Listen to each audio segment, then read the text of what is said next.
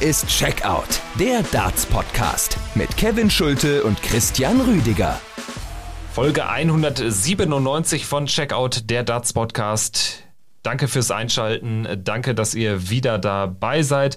Wir haben in der letzten Folge schon angekündigt, dass das heute ein Stück weit eine besondere Ausgabe wird. Denn Christian Rüdiger, einer von zweien hier bei Checkout, hat an einem offiziellen PDC-Turnierwochenende teilgenommen. Ich bin Kevin Schulte hier bei Checkout und grüße eben jenen besagten Christian Rüdiger. Hi, grüße dich. Hi. Hallo Kevin, ich grüße dich. Ja, Christian, du hast an der Development Tour teilgenommen, an den ersten sechs von zwölf Turnieren in diesem Jahr, an einem Turnierwochenende in Niedernhausen. Und bevor wir gleich da natürlich ähm, in, in, in die Details reingehen und ich dich da durchlöchern werde mit Fragen, ähm, sei euch erst nochmal gedankt für das Feedback auch zur letzten Folge. Hat uns äh, wieder sehr viel Spaß gemacht, auch mit euch in Verbindung zu treten. Und ähm, ja, wir wünschen uns das weiter. Also schreibt uns gerne, äh, auch wenn ihr Fragen habt. Ähm, wir versuchen sie äh, möglichst schnell zu beantworten. Einige müssen wir jetzt auch noch nachziehen. Die werden wir jetzt aber in den nächsten Tagen auch schriftlich beantworten. Keine Sorge. Also danke fürs Einschalten und für das rege Feedback. So, und jetzt ähm, erstmal die, die Frage an dich, Christian. Wie geht's dir denn? Jetzt äh, melden wir uns hier am Sonntagabend, beziehungsweise am Montag früh erscheint die Folge, aber jetzt Sonntagabend ähm, erreiche ich dich kurz nach deiner Ankunft wieder in heimischen Gefilden.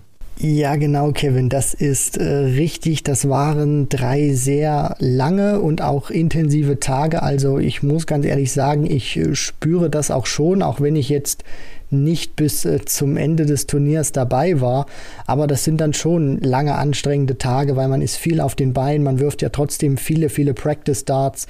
Und ähm, ja, das, ja, das Deswegen ähm, bin ich da auch schon ein bisschen ausgelaugt und weil du mich ja auch gefragt hast, wie es mir geht. Also ich bin auch ganz ehrlich, momentan geht es mir nicht so gut. Ich bin wirklich sehr frustriert, auch wenn es eine tolle Erfahrung war, auch eine interessante und lehrreiche Erfahrung, die ich dort machen konnte. Aber ja, so, so ehrlich muss ich sein, ich bin aktuell nicht wirklich gut drauf, mir geht es nicht sonderlich gut. Also spielerisch äh, einfach nicht zufrieden jetzt mit diesem Wochenende, kann man das so sagen? Ja, und äh, das würde ich sogar noch äh, ein bisschen ähm, ja, stärker machen wollen. Also ich bin wirklich äh, total unzufrieden gewesen, auch dass ich das mental jetzt wirklich nicht so auf die Kette bekommen habe. Ich meine, man kann sich ja die Statistiken anschauen. Ich habe äh, ein Match mit Hängen und Würgen gewonnen am letzten Tag. Da muss man auch sagen, da hatte ich dann wirklich Losglück und hatte dann auch wirklich ja äh, Glück, dass mein Gegner dann auch nicht äh, wirklich gut gespielt hat. Das war sehr, sehr zäh. Aber ja, ich habe mir dann am Ende gesagt, auch wenn der Average eine Katastrophe war, wie äh, über das gesamte Wochenende, Hauptsache zumindest ein Sieg. Und ich dachte dann zumindest, das ist so ein kleiner Brustlöser. Ich habe mich dann gefühlt zehn Kilo leichter gefühlt, endlich mein Match gewonnen auf der PDC-Tour aber es hat einfach nicht so wirklich äh, funktioniert. Also ich bin da auch einer, der da sehr, sehr kritisch mit sich umgeht. Ich meine,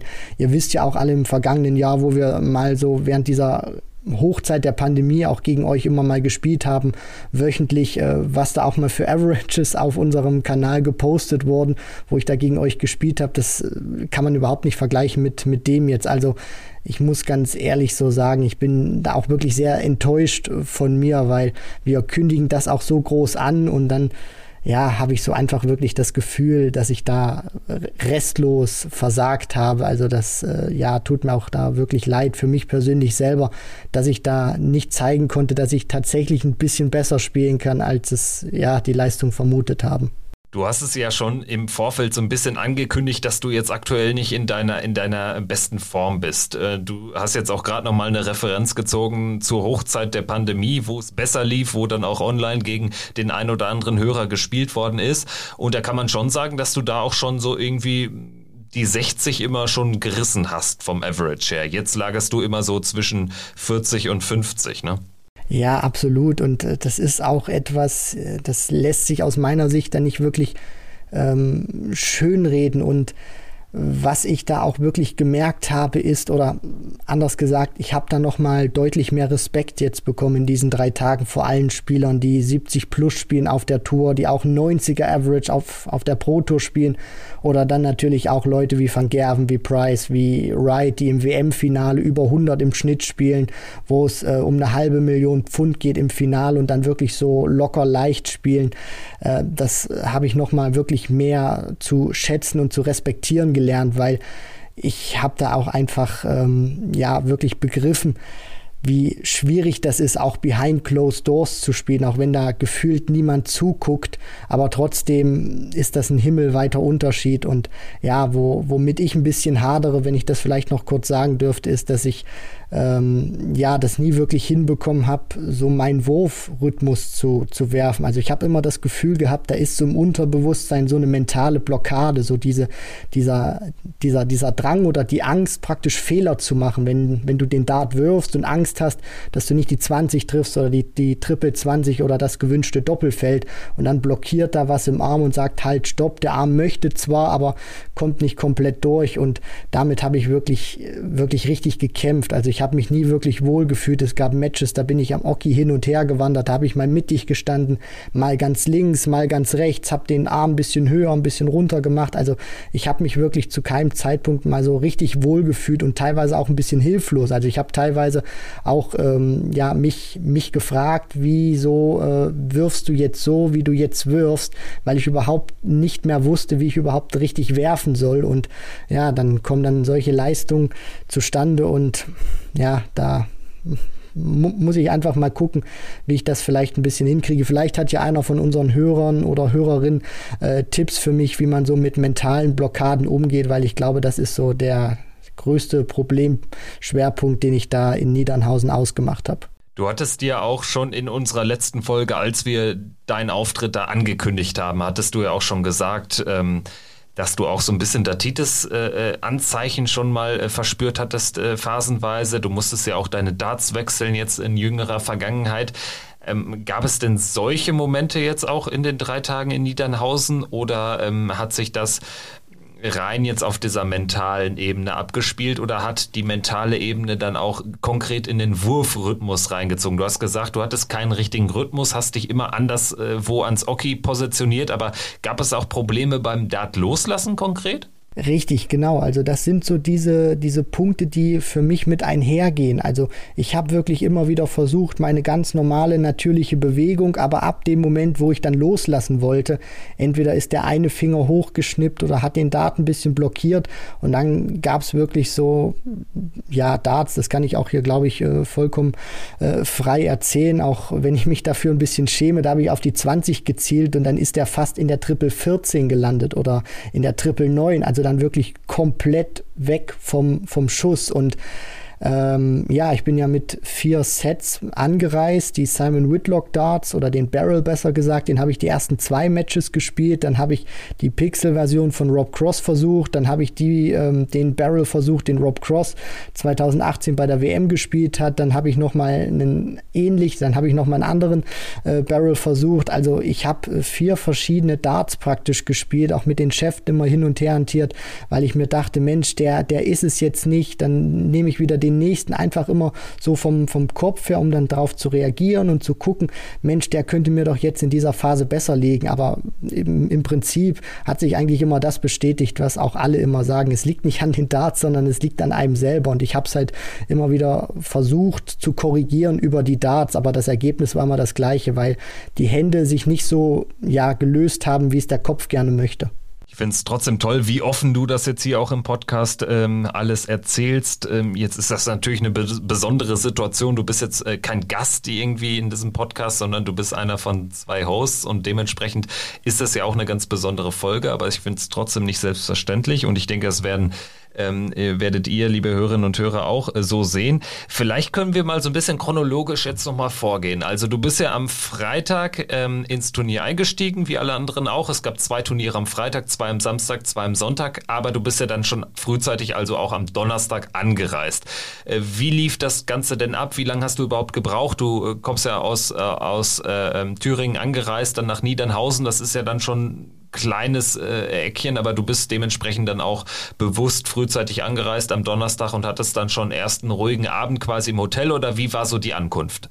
Ja, genau, Kevin. Das war wirklich relativ entspannt gewesen. Also ich hatte mir das ein Stück weit komplizierter oder vielleicht auch hektischer vorgestellt. Erstmal zur Anreise, das waren so ein bisschen mehr als drei Stunden. Ich glaube so drei Stunden 15, 20, je nachdem natürlich auch, weil die Autobahnen nicht immer ganz äh, flüssig sind und auch ein bisschen Stau war. Aber dann bin ich erstmal angekommen dort und dann bin ich rein zur Rezeption. Da standen dann natürlich auch schon weitere Spieler.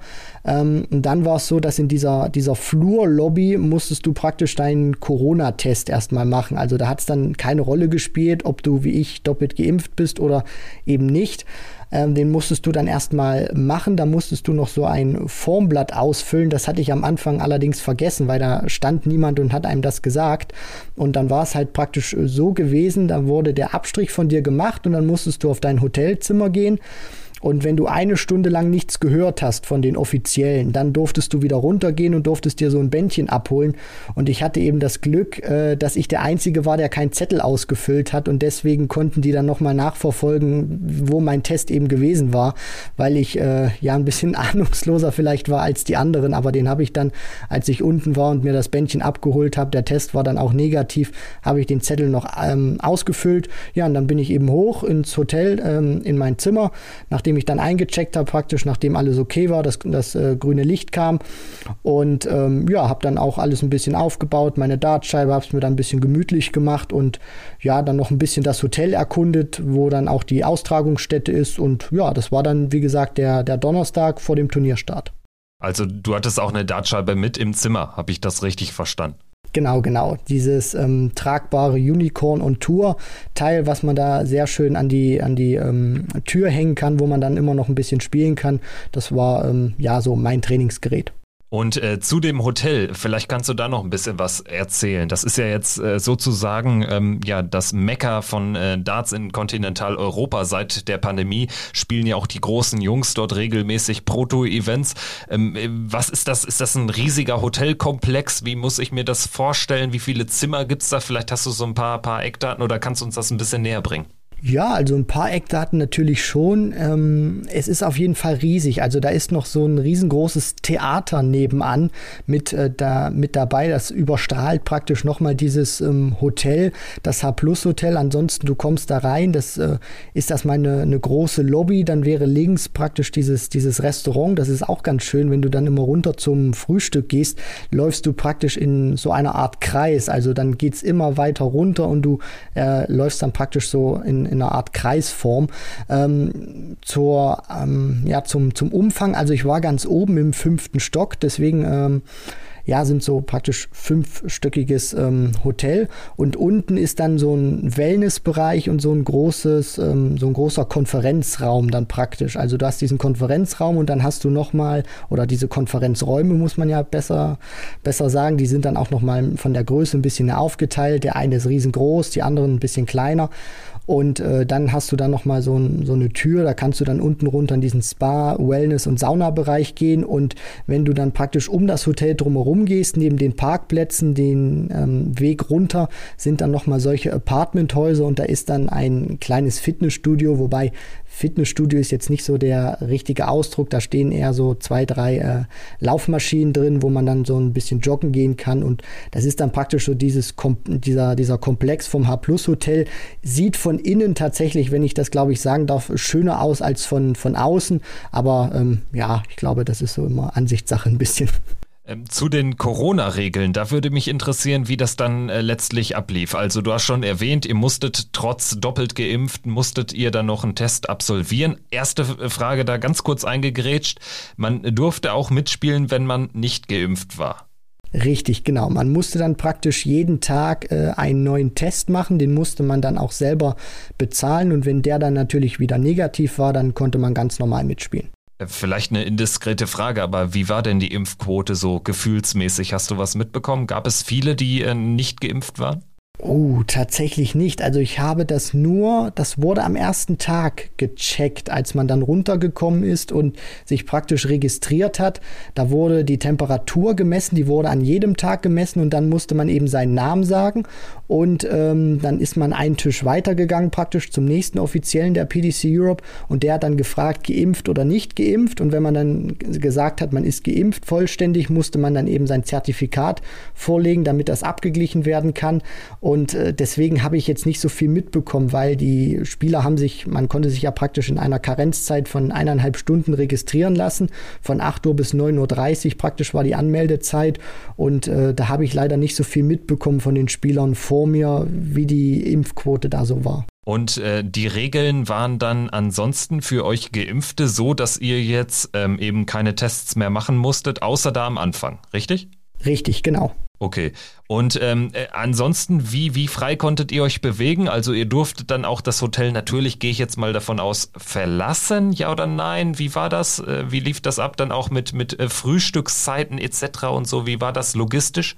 Genau, also Frühstückszeiten, da musste man sich natürlich ja, anpassen an die äh, Registrierungszeiten. Natürlich, Frühstück gab es ab 6.30 Uhr. Ich glaube, so an der Rezeption hatte man damals gesagt bis 10 oder 10.30 Uhr.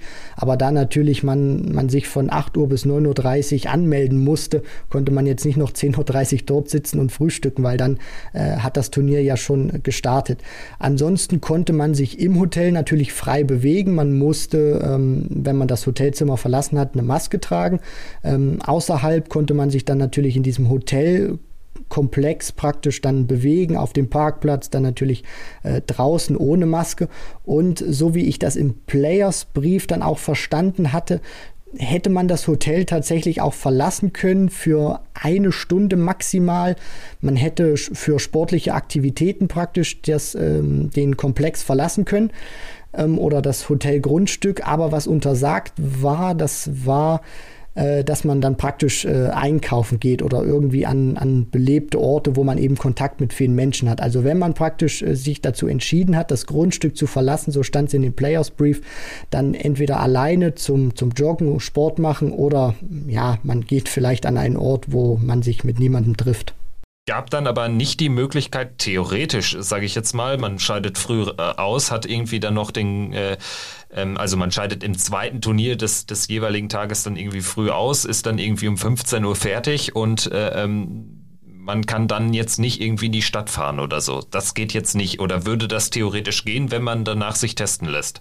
Nee, ich glaube, das wäre tatsächlich nicht gegangen, weil das wahrscheinlich dann unter diesem Players Brief äh, für mm, ja äh, die äh, Aktivitäten gefallen ist, was man dann hätte nicht machen dürfen. Also dass man dann zum Beispiel an belebte Orte geht oder einfach äh, ja rausgeht, um ja ein bisschen zu, zu bummeln. Verstehe. Okay, dann, dann kommen wir mal auf den äh, ersten Spieltag zu sprechen. Also du hast schon gesagt, ab 6.30 Uhr gab es Frühstück. Ähm, wie war für dich so der, der Start in den Tag, bis es dann ans Oki ging in deiner Partie gegen ähm, ja, einen echt guten Spieler, Gillian Cohern, der dir auch mal ein 80-Plus-Average äh, um die Ohren gepfeffert hat? Also wie war das bis dahin? Also aufgestanden bin ich so zwischen 6.40 Uhr und 7 Uhr. Dann habe ich mich angezogen, ein bisschen fertig gemacht im Bad und war dann so 17.15 Uhr unten, habe dann ja mir auch Zeit gelassen, erstmal in den, ähm, bin da auch ganz entspannt in den, in den Tag gestartet, habe dann auch ausgewogen gefrühstückt, was äh, mir dann auch persönlich sehr, sehr wichtig ist, natürlich, um einen guten Tag dann auch zu erwischen. Ja, und dann war es äh, so gewesen, bin ich dann nochmal hoch ins Hotelzimmer, habe mir dann auch die Schuhe angezogen, die dann natürlich auch den ähm, Dresscode entsprechen. Bin dann runtergegangen und dann stehen dann praktisch in diesem, man hat praktisch unten in diesem Untergeschoss, also in diesen Konferenzräumen gespielt. Und dann bin ich praktisch runter, da standen dann die Offiziellen, haben die Temperatur gemessen, dann wie gesagt Name sagen, dann bist du für beide Events registriert. Ähm, und dann nochmal Impfpass vorzeigen und dann bist du praktisch in diesen riesigen Komplex gekommen. Also du bist durch einen Flur gelaufen und dann gab es da drei Türen oder drei Räume besser gesagt und in diesen drei Räumen standen Practice äh, Boards. Also in den ersten beiden Räumen standen jeweils drei und dann nochmal zwei und dann bist du in diesen, ähm, nachdem du durch diesen Flur gekommen bist, kleines bisschen links abbiegen und dann gab es einmal diesen etwas kleineren Konferenzraum, so möchte ich es mal nennen, wo äh, über zehn Boards standen. Und dann musstest du nochmal komplett eins weitergehen und dann bist du in diesen riesigen Konferenzraum gekommen. Und da standen dann nochmal Boards, also insgesamt waren es dann 32 Boards, wo du spielen konntest. Und wenn jetzt, äh, sage ich mal, alles vom Spielen her belegt war und du nicht dran warst, dann konntest du nochmal zurück in diesen Flur gehen und praktisch an diesen ähm, sechs, acht Practice Boards spielen. Okay, und das war ähm, von der Menge äh, ausreichend, oder? Also ich habe jetzt auch so ein bisschen geschaut, wie lange die Turniere gingen. Also mit 32 Boards, das war schon ähm, ganz praktikabel, weil äh, zwei Turniere mit 32 Boards kriegt man dann bei dem Teilnehmerfeld knapp 145 Spieler doch dann ganz gut unter. War so mein Eindruck, nur aus dem Web äh, von, von Dart Connect. Wie war es vor Ort? Es war auch wirklich äh, sehr schnell dann auch gemacht. Also an einem Board gab es dann praktisch so zwei, drei Partien und dann waren die auch wirklich relativ schnell durch, weil du ja dann gestartet bist, entweder erste Runde, äh, Last 256 oder Last 128 und dann war es eben praktisch so gewesen, also ich kann das auch mal so aus ähm, meiner Sicht erzählen, wenn ich dann praktisch ein Freilos hatte, dann hat die erste Runde gespielt, dann habe ich geschrieben, äh, dann war ich praktisch in der nächsten Partie dran, dann habe ich die verloren, habe geschrieben und dann war praktisch äh, dieses Board oder dann war praktisch schon diese, diese drei Spiele runter und dann konntest du schon mit der Runde der letzten 32 anfangen an diesem Board, also das war wirklich relativ zügig gespielt gespielt, sodass auch ja aus, aus meiner Sicht keine großen Wartezeiten wirklich entstanden sind. Also man ist da jetzt nicht wirklich kalt geworden, sondern das ging wirklich rucki zucki. Die PDC hatte auch sehr darauf geachtet. Nach jedem Spiel wurden dann die Tablets immer desinfiziert und hat dann auch wirklich genau geguckt, dass die Spieler sich dann nicht zu viel Zeit lassen, damit man wirklich einen guten Rhythmus hat, damit das Turnier auch wirklich schnell und flüssig gespielt werden kann. Nicht, dass du äh, drei Boards weiter gefühlt schon drei Runden weiter bist als äh, am nächsten Board. Vielleicht noch einen Schritt zurück. Wie war das mit der Auslosung? Also ich habe einmal so ein Proto-Event in Hildesheim miterlebt von den großen Jungs, wo dann einfach ähm, ja so ein großer Fernseher war und darauf projiziert waren dann ähm, ja war das Draw letztlich. Ähm, wie war das dort? Also wie hat man mitbekommen, äh, wann und wo man antreten musste zum Spiel? Das war dort äh, genauso gewesen. Am Anfang gab es diese ähm, ja, Instruktionen von Philipp Brzezinski und dann von, vom PDPA offiziellen, dann nochmal in Niederländisch natürlich auch für die holländischen äh, Freunde, die dort äh, zahlreich vertreten waren. Und da wurde praktisch die erste Runde aufgerufen oder die ersten Spiele an Bord und dann wurde auch gleichzeitig derjenige, der das Spiel schreibt, aufgerufen und danach ging das alles selbstständig. Natürlich wurde das auf dem ähm, Monitor dann noch übertragen, aber die meisten, weil es ja eben auf Dart Connect übertragen wurde, haben sich dann immer, haben dann immer ihre Handys rausgeholt und dann auf Dart Connect geschaut, wann denn ihre Partie ist und wer dann äh, eventuell schreiben muss. Und äh, dieses äh, schreiben zu müssen, wenn man jetzt ein Freilos bekommen hat, also vor der eigenen Partie, äh, diejenigen schreibt, äh, dessen Sieger man dann als nächstes bespielt, ist das irgendwie komisch? Das stelle ich mir irgendwie kurios vor. Also dadurch, dass es ja an einem Board in den ersten Runden natürlich erstmal wenig Matches äh, gab, hat man sich dann praktisch so eine Art Gruppe gehabt, wo man sich dann natürlich wieder gesehen hat. Also ich äh, nehme das jetzt mal aus meiner Perspektive. Du hattest halt ähm, drei Matches praktisch erstmal an dem Board erste Runde, dann das zweite Match und das dritte war dann praktisch ich, wo dann da stand Freilos. Das heißt, du hast dann eben, weil du Freilos hattest an diesem Board, hast du die erste Partie geschrieben. Dann hat natürlich der Verlierer dieser Partie, also es war immer so, der Verlierer des Spiels schreibt dann praktisch die, die nächste Partie und so ging das dann immer ganz schnell her. Das bedeutet natürlich auch, wenn du an einem Board Freilos hattest, musstest du zu Beginn die Partie schreiben. Und ganz kurz zu dem Spiel, zu deinem Auftritt gegen, gegen den äh, Niederländer Köhorn. Ähm, irgendwelche besonderen Vorkommnisse, also muss jetzt nicht das Spiel durchanalysieren, das hast du ja am Anfang schon allgemein gemacht, sag ich mal, aber irgendwelche besonderen Vorkommnisse oder ähm, ja, einfach schnell, schnell 0-4 verloren und ab da? Ja, das war tatsächlich eine sehr schnelle Sache. Ich kannte ihn vorher nicht. Ich glaube, das war für meinen Kopf her gut gewesen, weil so wusste ich nicht, was mich erwartet und bin da auch reingegangen mit, ja, lief im Aufwärmbereich für meine Verhältnisse ganz gut, vielleicht geht da was, aber dann habe ich auch schnell gemerkt und dann natürlich auch im Verlauf des Turniers, äh, dass das ein richtig guter ist. Und ja, die Partie war eigentlich dann auch sehr schnell vorbei. Da hat er mich wirklich rasiert, keinen einzigen Dart aufs Doppel verdient gewonnen, keine Chance gehabt. So, dann bist du also ausgeschieden, hast das nächste Spiel geschrieben. Und äh, wie ging es dann weiter? Also du äh, musstest ja dann einige Stunden warten bis zu dem zweiten Turnier, dem Freitag. Genau, ich habe das dann immer so gemacht. Ich bin dann, nachdem ich die Partie geschrieben hatte, war dann praktisch meine äh, Pflicht bzw. meine Tätigkeit für dieses Turnier getan. Ich hatte dann erstmal nichts weiter zu tun, bin dann hoch ins Hotelzimmer, ein bisschen ja, ähm, auch Ruhe reinbekommen, vielleicht erstmal auch ein bisschen runterkommen. Ich hatte mir so einen kleinen Wasserkocher mitgenommen und so, so ein bisschen was zum Essen, dass ich was einfach im Magen hatte. Und ähm, ja, habe mich da einfach auch versucht, ein bisschen abzulenken, nicht so sehr jetzt über diese Partie nachzudenken, noch ein paar Darts geworfen und immer auf Dart Connect verfolgt, wo ist denn gerade das Turnier, in welcher Phase.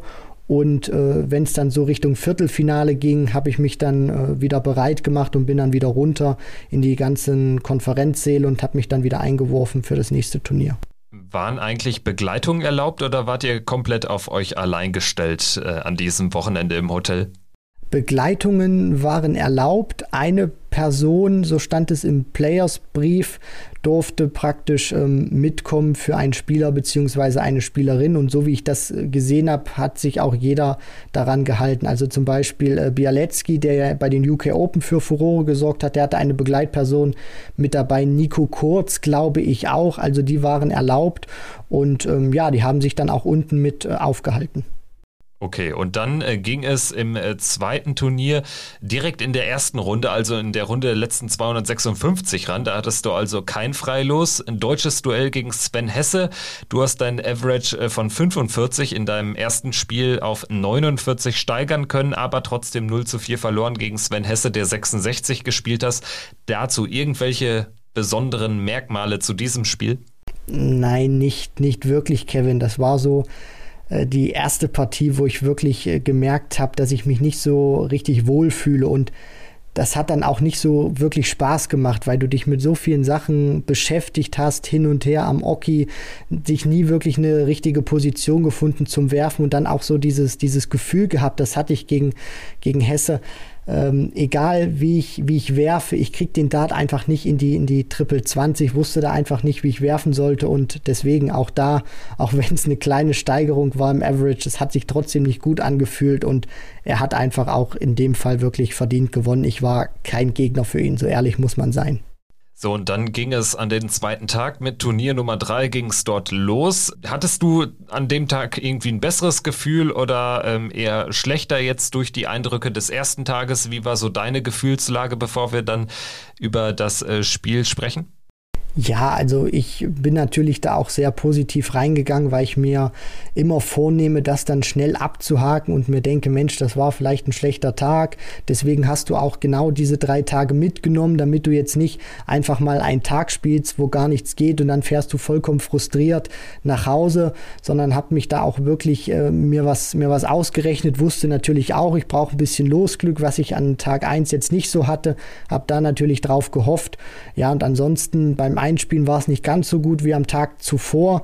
Und dann, ja, im, im, Turnierverlauf ist es ja eigentlich so gefühlt für mich auch nochmal äh, schlechter geworden als an Tag 1. Und ja, ich muss ganz ehrlich so, so sagen, ich habe mich mehr so durch, durch diese Partien gequält. Also ich war dann auch wirklich wirklich froh, wo sie dann vorbei waren, weil ich dann wusste, okay, jetzt kann keiner mehr diese ja, miserablen Zahlen sehen, die ich auf Dart Connect geworfen habe. Das Spiel ist vorbei, ist in den Geschichtsbüchern und ähm, ja, abhaken und weitermachen. Ja, du hast in beiden Turnieren gegen einen Niederländer gespielt, gegen Jarno Bottenberg. Der hat einen 59er Average geworfen, du eine 47, 0 zu 4.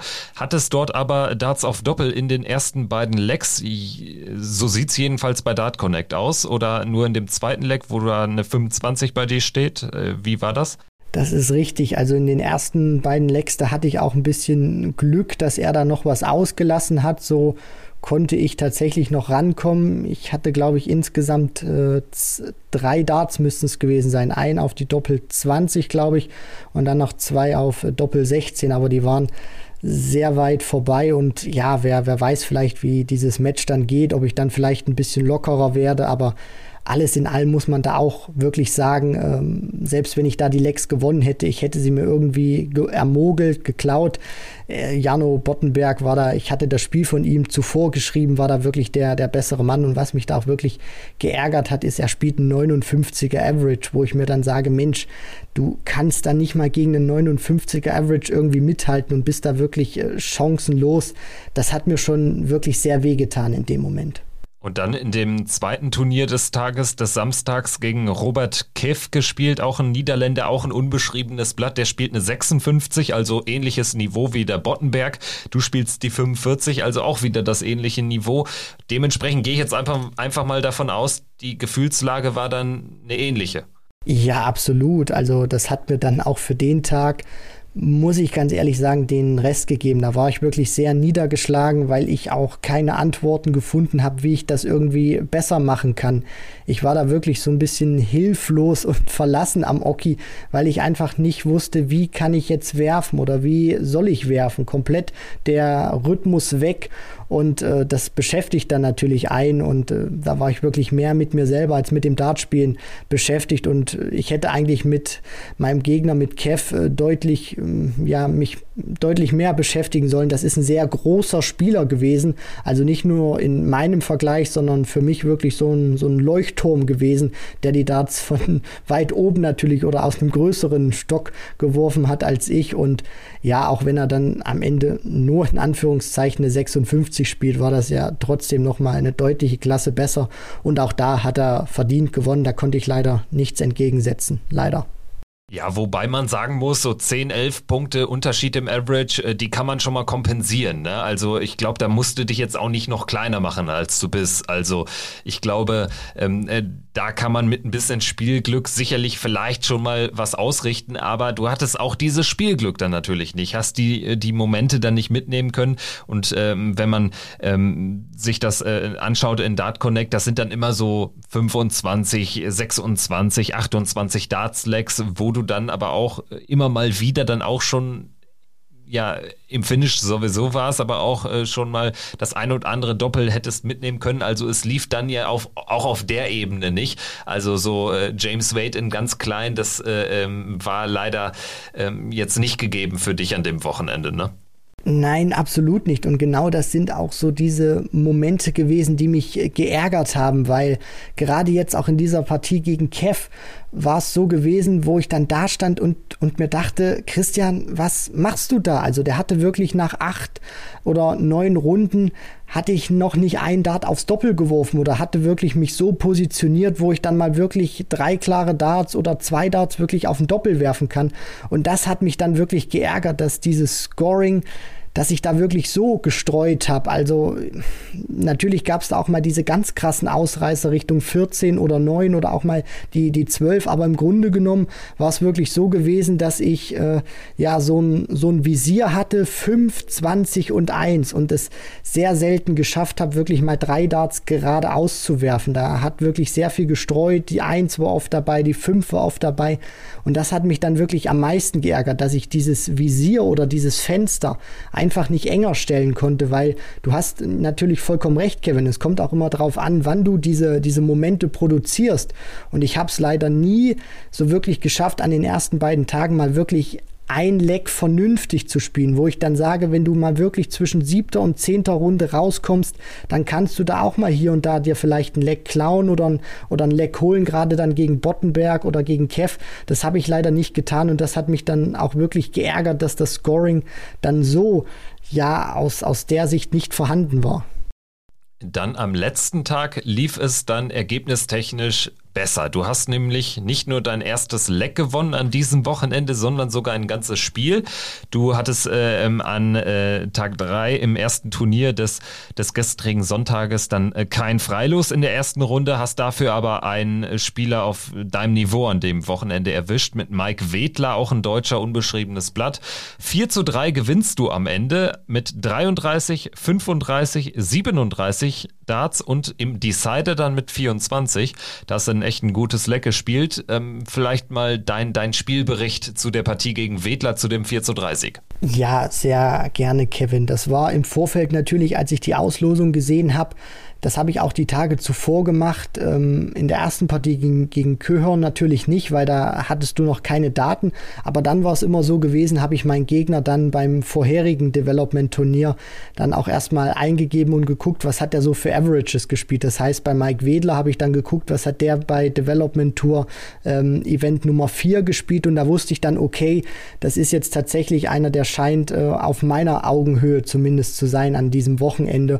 Und habe mir auch gesagt, hoffentlich ist das eine Partie in der Runde der letzten 128, weil das bedeutet, wenn du die Partie gewinnst, dann stehst du in der Runde der letzten 64 und hast zumindest 50 Pfund. Das war so mein Ziel dann auch gewesen, so für dieses Wochenende. Leider war es eine Partie aus der ersten Runde, kein Freilos gehabt. Das bedeutete dann natürlich auch, ich habe die Partie gewonnen. Das hat mich sehr gefreut. Da war mir dann auch wirklich der Average egal, weil es mich dann auch gefreut hat, dass ich zumindest im Decider, nachdem ich ja 2 zu 1 geführt habe, dann 2 zu 3 hinten lag und mir dachte, Mensch, jetzt äh, vergeigst du die Partie auch noch, dann zumindest im letzten Leck mal ein vernünftiges Leck dann wirklich mal zu spielen mit 24 Darts. Und da ist dann auch wirklich eine Last mal von mir runtergefallen und ich dachte, das gibt mir noch ein bisschen Auftrieb, weil auch mein Gegner danach, also die Auslosung bei diesem Turnier, da hätte ich zumindest wirklich mal in die Runde der letzten 64 einziehen können, wenn ich tatsächlich mal über die 50 gekommen wäre und mal so in diesem Fenster 55 bis 60 äh, gespielt hätte. Sollte nicht sein. Das war dann die größte Chance, glaube ich, gewesen für mich an diesem Wochenende. Aber der Sieg, alles in allem, freut mich, weil ich zumindest sagen kann, ich habe mal ein Match zumindest erstmal auf der PDC-Tour gewonnen. Matchstart auf welches Doppel? Es war die Doppel 20 gewesen. 75 Punkte müssten es gewesen sein. 17, Single 17, Single 18 und dann hat der erste tatsächlich auf die Doppel 20 funktioniert. Ja, Mensch, richtig schöner Check da zum Ende. Ähm, was bist du so für ein Typ, wenn du äh, jubelst vor Erleichterung? Ganz entspannt oder ähm, eher Gervin Price-mäßig? Das würde mich noch interessieren zu dem Spiel.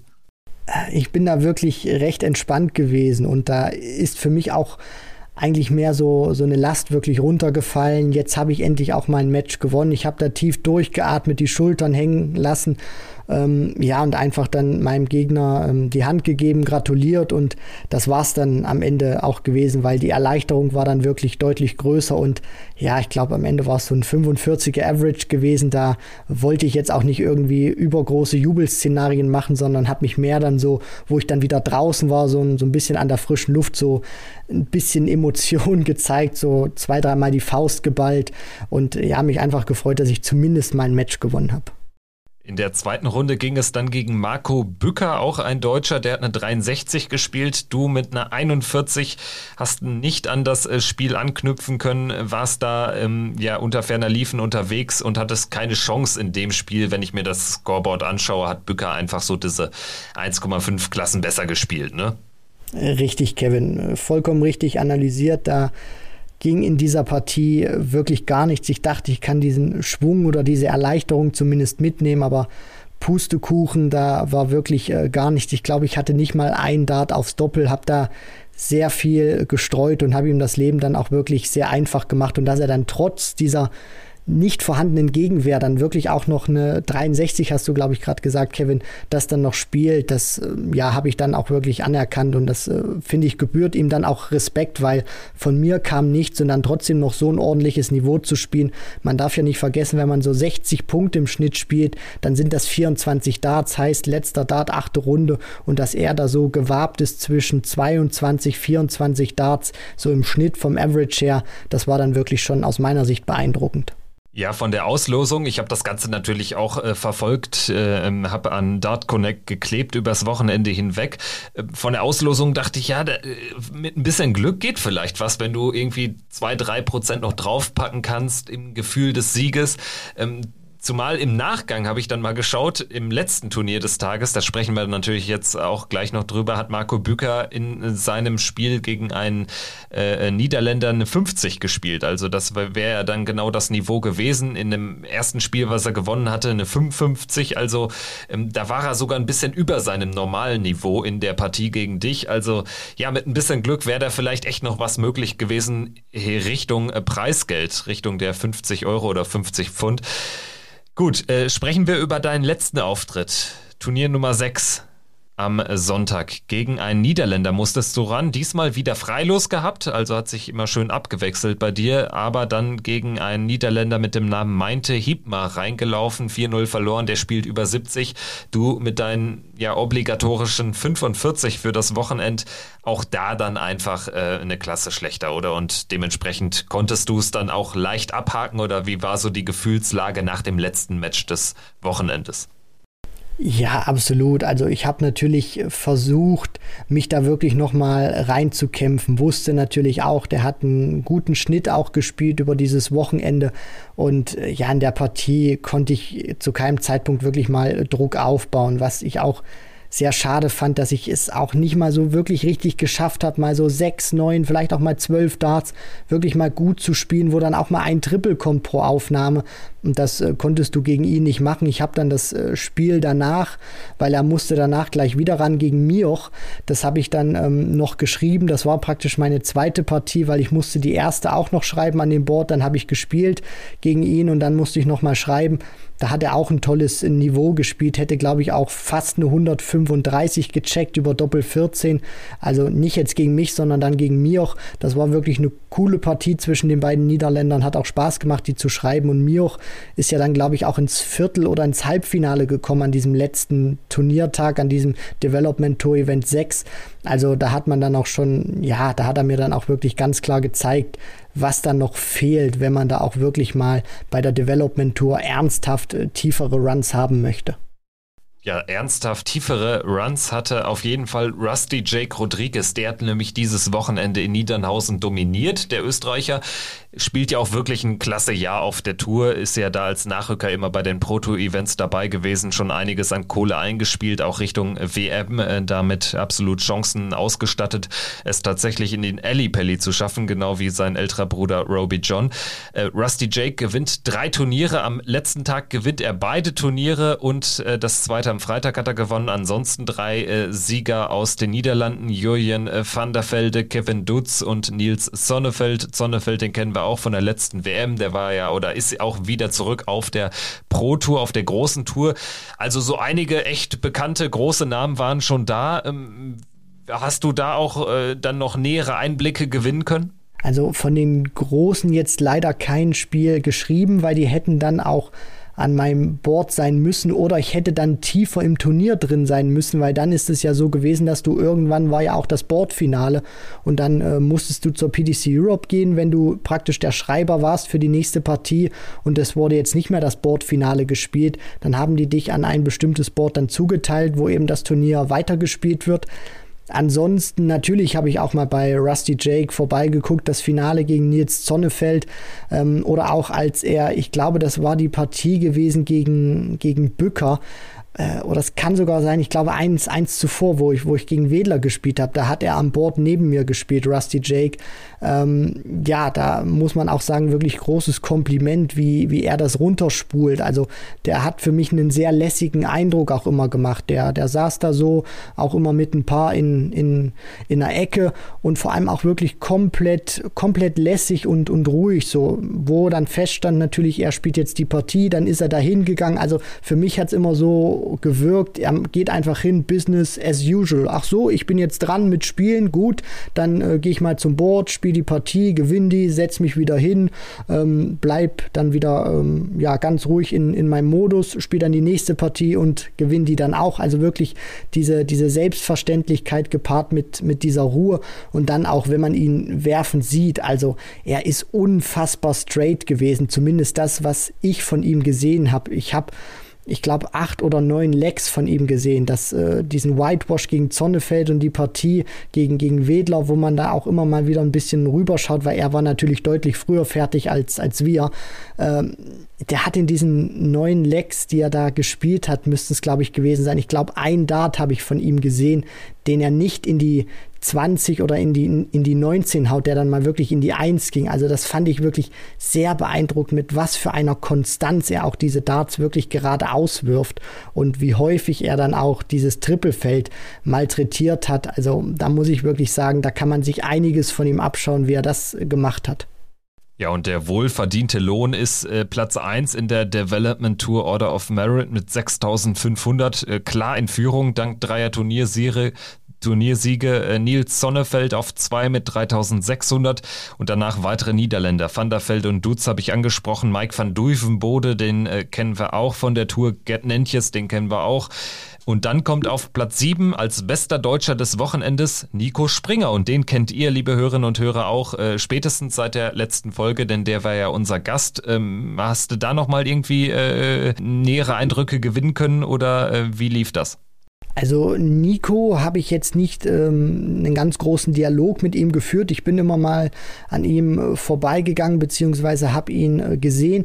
Er hat sich meistens immer in einer kleinen Gruppe aufgehalten, hat dann auch ähm, mit denen erzählt und allgemein fand ich, hat er einen sehr lockeren und auch lässigen Eindruck äh, gemacht. Also überhaupt nicht verkrampft oder man hat ihm jetzt nicht angemerkt, er hat es ja auch zu uns gesagt, dass er ja der Beste sein möchte und sich deshalb Druck macht. Davon habe ich jetzt äußerlich nichts gesehen und die Resultate haben ja dann auch gezeigt, dass er ähm, ja wirklich sehr locker und frei gespielt hat und dann sogar fast noch den großen Wurf gelandet hätte ja am letzten äh, Tag, am letzten Turnier äh, gegen Rusty Jake das Finale gespielt, also dann zweiten Platz gemacht, sehr respektabel. Und das hat ihn dann auch in der Order of Merit echt noch weit nach vorne gespült. Und wenn man daran denkt, dass zum Beispiel die Development Tour ersten acht, ähm, die in, keine Tourkarte haben, dann auch immer für die UK Open des nächsten Jahres qualifiziert sind, Gibt es da ja vielleicht noch Möglichkeiten? Es wird ja definitiv noch einen weiteren Turnierblock dann geben auf der Development Tour und wenn er da so in diesem Bereich bleibt, dann hat er sehr gute Chancen, nächstes Jahr bei den UK Open dabei zu sein. Hier habt ihr es zuerst gehört. So, und dann äh, vielleicht noch zwei weitere deutsche Namen, die ich noch erwähnen möchte. Auf 13 in der Order of Merit äh, Joshua Herrmann, der ist äh, im, im Viertelfinale, glaube ich, eingezogen. Direkt beim ersten Turnier war da echt gut unterwegs. Und Tobias Scheifel auf Platz 14 ähm, ebenfalls recht gut unterwegs gewesen, am letzten Tag auch ein Viertelfinale gespielt. Ähm, das so aus deutscher Sicht noch so die respektabelsten Ergebnisse. Also ähm, es gibt schon den ein oder anderen, der dann äh, zumindest abschnittsweise das Niveau der Niederländer und Rusty Jake äh, schon mitgehen kann, aber zumindest nicht so über so ein gesamtes Wochenende. Kann man das vielleicht so zusammenfassen?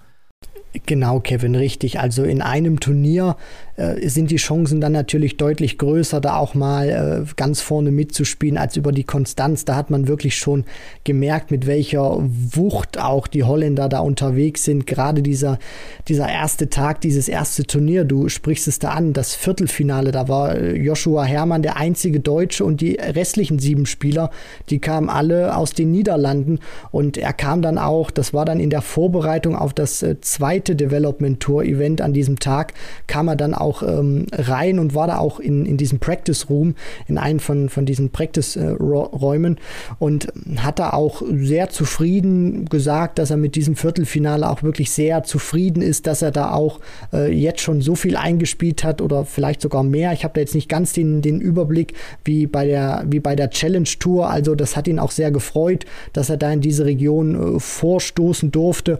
Und allgemein muss man ja auch sagen, waren die Holländer überpräsent, also auch an diesem letzten Tag, wo sich das Feld dann natürlich auch gelichtet hat nach diesem sechsten Event, wo dann auch die Spieler raus waren, die sind dann auch nach Hause gefahren, wo ich dann auf den Parkplatz kam.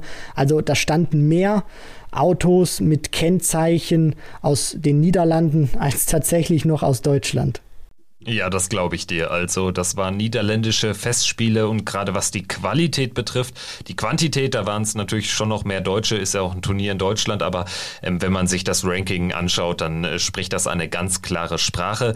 Und ähm, abseits der Deutschen kommen die äh, ähm, weiteren Spieler ähm, die weder ein gelbes Kennzeichen haben, noch eben Heimspiel hatten, die kommen dann noch weiter hinten. Da haben wir zum Beispiel als äh, besten Tschechen Tomasz Hudek auf der 15 900 ähm, Pfund eingespielt. Besser abgeschnitten als Adam Gavlas, der hat immerhin eine PDC-Tourkarte, also das schon überraschend. Gavlas vielleicht auch so eine der Enttäuschungen, zusammen vielleicht auch mit Sebastian Bielecki, der, ich weiß, noch sehr jung ist, aber der hat neun Data geworfen bei den UK Open. Der ähm, ist da, glaube ich, sogar in die vierte Runde eingezogen. Ähm, also da hatte man sicherlich ein bisschen mehr erwartet, oder? Ja, absolut. Also ich dachte schon, dass äh, Sebastian Bialecki da zumindest auch mal, äh, ja, sogar um den Turniersieg dann mitspielen kann. Hat mich dann überrascht, dass er das äh, dann nicht geschafft hat bei den Tschechen, die du angesprochen hast, Thomas Schudek. Da kann ich ein bisschen was dazu sagen, weil ich ein Spiel von dem, das war gleich am ersten Tag geschrieben hatte, einer, der auch sehr konstant war, fand ich. Also sehr häufig Aufnahmen mit einem Triple, auch einen sehr ruhigen Wurfstil hatte, auch wirklich wirklich sehr leicht anzuschauen ist und da auch nicht so eine große Kraftanstrengung dahinter ist. Also der hat wirklich einen guten Eindruck hinterlassen und ja, zu, zu Adam Gavlas, der ist für mich persönlich so, äh, habe ich den zum ersten Mal an Tag 2 gesehen, ist, finde ich, auch für sein Alter natürlich auch eine, eine Erscheinung und da könnte ich noch was erzählen, wenn, wenn ich dürfte am, am dritten Tag, weil der ist ja für mich dann persönlich sehr lustig in Erscheinung getreten. Ja, erzähl, da bin ich jetzt gespannt. Also es war so gewesen, wir waren da auch wieder in diesem Practice-Raum gewesen, in einem von diesen drei offiziellen Practice-Räumen. Und ähm, ich stand da ganz äh, links am Board mit, ich glaube, Egor Twogorov. Ähm, und da kam dann auch Adam Gavlas und hat sich dann am mittleren Board praktisch eingespielt. Und als ich dann geworfen habe und die Darts wieder rausgezogen habe, habe ich mich gewundert, was da hinter mir so, so hämmert. Und da war es tatsächlich äh, Adam Gavlas, der nicht auf das Board ähm, geworfen hat, sondern praktisch auf diese, auf diese blaue Wand dahinter. Und da habe ich erstmal geguckt, warum er jetzt seine Darts darauf wirft oder ob das einfach nur äh, Spaß ist. Und da war tatsächlich ein Insekt gewesen und das hat er versucht mit den zwei anderen, die da an Bord standen, hat er versucht, dieses Insekt praktisch äh, mit den Darts aufzuspießen. Und ich glaube, das ging so mehrere Minuten, zwei, drei Minuten lang haben sie da wirklich drauf geworfen und versucht, dieses Insekt zu treffen, was ihnen leider nicht gelungen ist. Dann hat Adam Gavlas auch noch das ähm, ja, PDC-Board äh, mal näher unter die Lupe genommen, hat das dann rumgedreht. Das heißt, dann war die Triple 20 plötzlich da, wo die äh, 13 ist und die äh, 14 oder das 14er Segment war dann praktisch da, wo man normalerweise auf die Triple 20 zieht. Dann hat er auch noch die 0 von, von der 20 kaputt gemacht, äh, hat dann. Warum hat er das kaputt gemacht? Wie ist ihm das äh, gelungen? Ich habe tatsächlich keine Ahnung. Er hat da irgendwie an dem Board rumgefummelt und da sind ja dann auch noch diese, diese kleinen ähm, Stecker da drin, die praktisch äh, da, da, dafür sorgen, dass dieses Board nicht hin und her rutscht. Und das hat er dann irgendwie wieder versucht dran zu machen. Und bei dem Moment, wo er das dann dran gemacht hat, ist ihm wohl diese, diese Null ein bisschen von, von der 20 abgeraten. Und die hat er dann einfach versucht, wieder so ans Board dran zu stecken. Und da hing diese Null ein bisschen über der, der 20. Und ähm, ja, äh, hat das dann so ein bisschen notdürftig wieder improvisiert, aber am Ende hat er es dann hinbekommen und mit dem Licht hat er auch noch ein bisschen rumgespielt. In dem Moment, da hat er diese Scheinwerfer, die immer das Board ausleuchten, die hat er dann mal ausgeknipst, da haben wir dann mal äh, ganz kurz im Dunkeln gespielt. Ja, das war so diese ja, lustige Sequenz, möchte ich es mal nennen, von, von Adam Gavlas, die mir da so in Erinnerung geblieben ist. Ja, scheint so ein kleines äh, Spielkind zu sein auf jeden Fall. Das sind natürlich Einblicke, die wir sonst nicht bekommen würden. Also danke dafür. Dann noch ein Name, den ich auch ähm, auf die Liste der Enttäuschungen setzen wollen würde. Also ganz klar natürlich Nico Kurz, ähm, der uns äh, schon so tolle Momente bei der Weltmeisterschaft äh, beschert hat.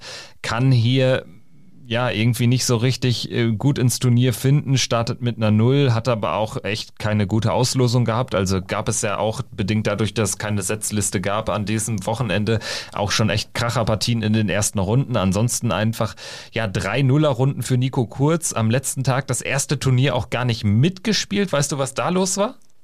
Da habe ich tatsächlich leider keine Information. Allgemein muss ich auch sagen, dass Nico Kurz, ich habe ihn am ersten Tag sogar überhaupt nicht gesehen. Also beim Einspielen zum Beispiel vor dem Turnier habe ich ihn nie gesehen und habe mich immer gewundert, Mensch, wo, wo, wo ist er denn eigentlich? Weil er wurde ja dann immer aufgerufen und ich habe mir immer gedacht, Mensch, Nico Kurz, du bist, du hast dich in verschiedenen Practice-Räumen eingespielt, du hast dich in den Hallen eingespielt, aber nirgendwo hast du Nico Kurz gesehen.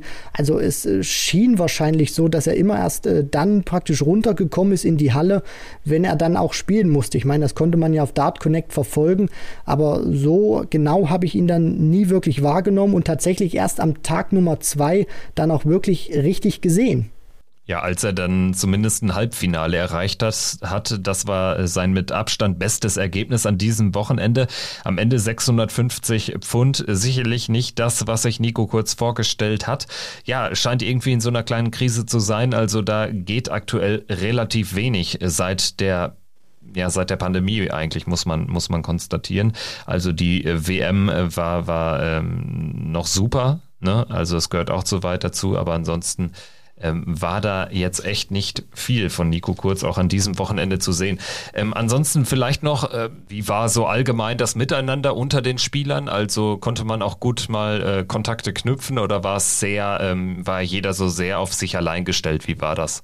Nein, also auf sich allein gestellt nicht. Das äh, war dann auch eine sehr große Oase, glaube ich, zum Kontakte knüpfen, gerade dann abends zum Abendessen wo die Spieler dann auch draußen auf der Terrasse saßen und die einen oder anderen da auch miteinander gespielt haben, wen ich da getroffen habe. Ähm, ich will jetzt, ich hoffe, ich, ich vertausche jetzt auch die, die Namen nicht. Ich glaube, das müsste der Vincent gewesen sein, Kevin, der damals aus München bei uns in der Community Talk Folge zu Gast war. Den habe ich dort auch getroffen.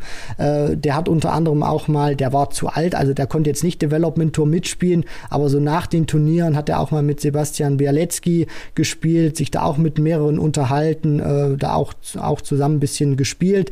Also die Spieler sind da schon aufeinander zugegangen. Da hat sich jetzt nicht jeder nach dem Turnier abgeschottet und sein eigenes Ding nur gemacht. Dann habe ich noch mitbekommen äh, den Namen Vandenberg, der ist ja auch aufgetaucht. Das müsste der jüngere Bruder von Dimitri gewesen sein. War das irgendwie ein Thema? Also hast du da Wind, äh, Wind davon bekommen? Uh, da habe ich tatsächlich nichts äh, so wirklich mitbekommen. Den Namen habe ich auch gelesen, aber so unter den Spielern habe ich jetzt auch nicht irgendwie gehört, dass man sich da unterhalten hat über den Namen Vandenberg. Okay, verstehe. Äh, dann noch eine letzte Frage und zwar ähm, zielt die auf die Organisation ab. Ähm, wie würdest du das Ganze beschreiben? Dein Fazit, äh, Organisation top, äh, wie man das von PDC-Events ja, zumindest was man so hört, dann schon gewohnt ist oder gab es irgendwo noch äh, Verbesserungsbedarf? Was würdest du sagen? Also Verbesserungspotenzial habe ich jetzt nicht so groß wirklich gesehen. Du hattest eben diese, diese Vorschriften, die man sicherlich auch machen muss, um solche Events ähm, veranstalten zu können. Stichwort Hygienekonzepte, wo du halt die Leute vorher testest oder dann, wenn sie frühst äh, in die Austragungsstätte kommen, dann nochmal die Temperatur misst mit der Maskenpflicht.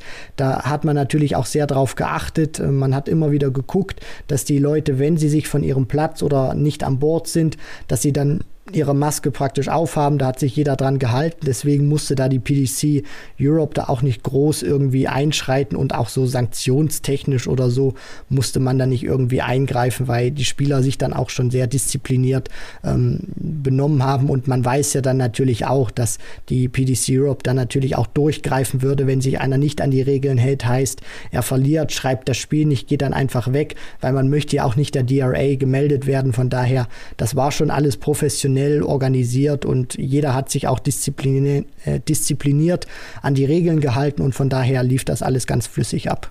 Und du würdest äh, nochmal mitmachen, auch in diesem Jahr noch bei der nächsten Development Tour oder wie ist jetzt so dein Stand aktuell? Also nach dem, was ich jetzt produziert habe, würde ich wirklich dahin gehen, zumindest jetzt in diesem Jahr nicht nochmal zu spielen. Ich habe ja oder ich hätte im nächsten Jahr nochmal die Chance, weil ich vor diesem Cut Day noch nicht 24 bin, sondern das erst später werde. Da, sofern es natürlich ein Turnier in Deutschland gibt oder eine Turnierserie, aber in diesem Jahr, da müsste trainingstechnisch, glaube ich, auch nochmal deutlich mehr passieren, weil das allgemein jetzt. Das war eine Riesenerfahrung, wo ich auch gemerkt habe, wo, wo stehe ich, was muss ich auch wirklich noch machen, wenn ich da wirklich mal hin möchte, so ein Niveau zu spielen. Aber ich möchte da nicht wieder hinfahren. Äh, das Hotelzimmer kostet auch ein bisschen für die, für die paar Tage. Äh, da nochmal hinfahren und dann so eine Klatsche mir abholen. Deswegen, wenn ich dann wieder Development Tour spiele im nächsten Jahr, hoffe ich äh, zumindest, da muss das Niveau passen. Also das muss dann auch wirklich passen, damit ich da nochmal aufschlagen werde. Ansonsten bleibt mir dann später Q-School oder Challenge Tour übrig. Ich meine, ich fall zwar dann aus der Development Tour raus, aber die PDC hat ja noch andere Möglichkeiten. Ganz genau. Die Development Tour wird äh, fortgesetzt und beendet äh, vom 5. bis 7. November in Niedernhausen dann auch wieder. Also wir reden immer über die European-Variante der Development Tour.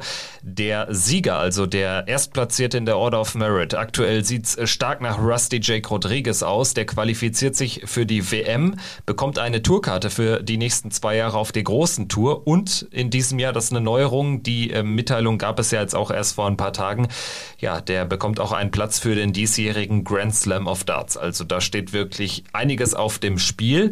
Und ähm, genauso war es jetzt auch an diesem Wochenende parallel in Milton Keynes, dass du jetzt natürlich nicht so viel von mitbekommen, aber die äh, Development Tour UK hat dort stattgefunden, analog zu Niedernhausen zur European Variante ebenfalls sechs Turniere verteilt auf drei Tage. Und am Ende ähm, gibt es auch einen klaren Dominator, muss man schon so sagen. An den ersten vier Turnieren hat jeweils Dom Taylor das Finale erreicht. Eins hat er nur gewonnen, drei verloren, aber trotzdem viermal in Folge das Finale eines so hochkarätig besetzten Juniorenturniers zu erreichen. Das ist schon aller Bonheur. Dom Taylor am Ende ein bisschen abgefallen, am letzten Tag nicht mehr ganz so gut unterwegs gewesen, nur noch 50 Pfund eingespielt, aber vorher schon 5000. Deswegen ist er in Führung vor Liam Meek, Keelan Kay, Nathan Rafferty und Bradley Brooks. Auch das alles Turniersieger. Die ganz großen Namen, Ted Evans, äh, Keen Barry, Lewis Williams, äh, sind alle so ein bisschen abgefallen. Also auch da äh, der ein oder andere große Name doch unter ferner liefen, äh, wenn man das mit den Erwartungen, die man an sie hatte, vergleicht. Ähm, hast du sonst irgendwelche ähm, analytischen äh, Sätze noch äh, vorzubringen? Hast du dich irgendwie ein bisschen noch eingelesen? Hast du es parallel abends so ein bisschen verfolgt, was da so abging? Oder ähm, ging das jetzt so völlig an dir vorbei an diesem Wochenende?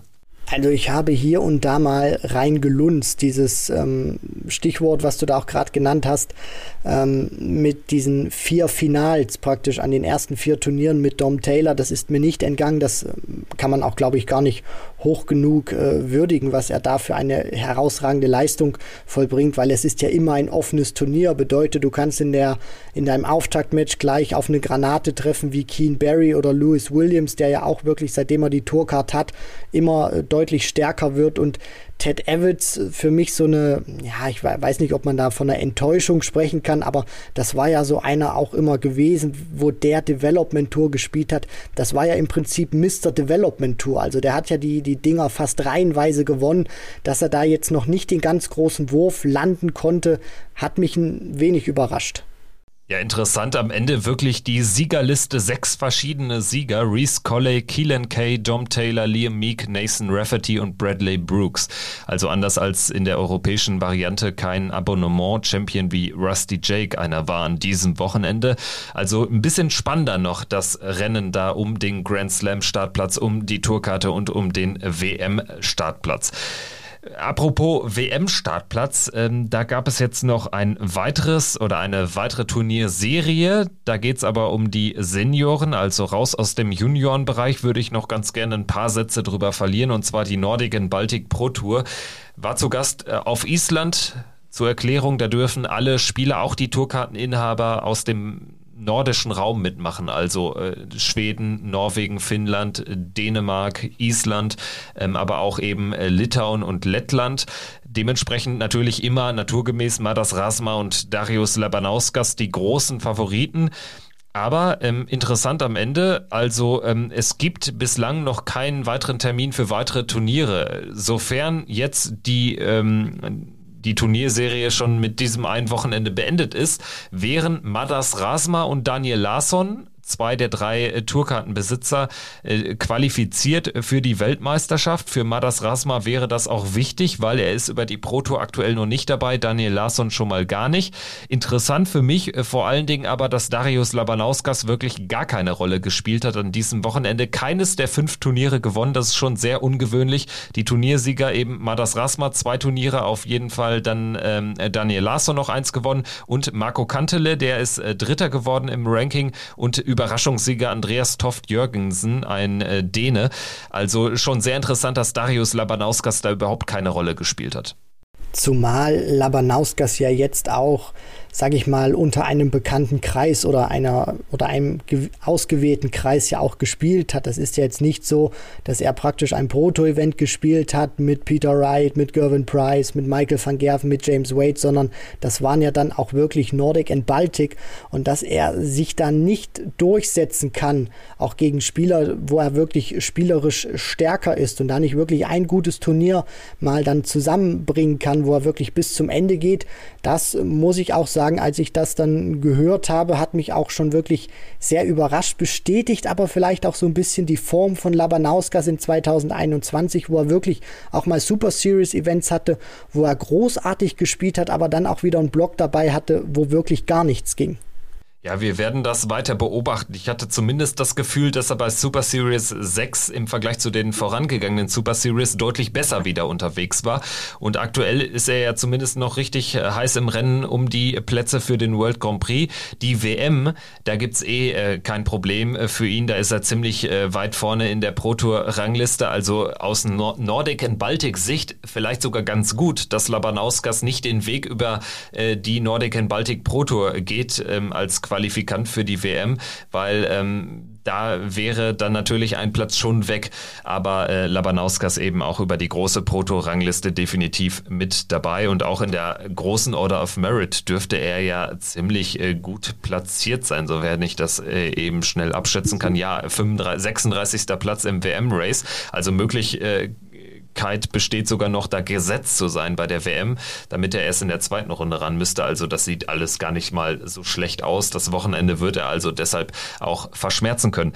Christian, ich würde sagen, wir haben jetzt hier alles Mögliche besprochen. Ähm, als letztes würde ich ganz gerne nur noch mal kurz äh, den Blick vorauswerfen auf unsere nächste Folge. Und zwar passiert jetzt erstmal relativ wenig bis ähm, zu äh, der Hungarian Darts Trophy, dem Auftakt der European Tour in zwei Wochen. Nächstes Wochenende hätte eigentlich in Niederlhausen im H Plus Hotel die Women's Series beginnen sollen, aber die wurde jetzt abgesagt aus Mangel an Teilnehmern. Das ist schon eine sehr interessante Entwicklung.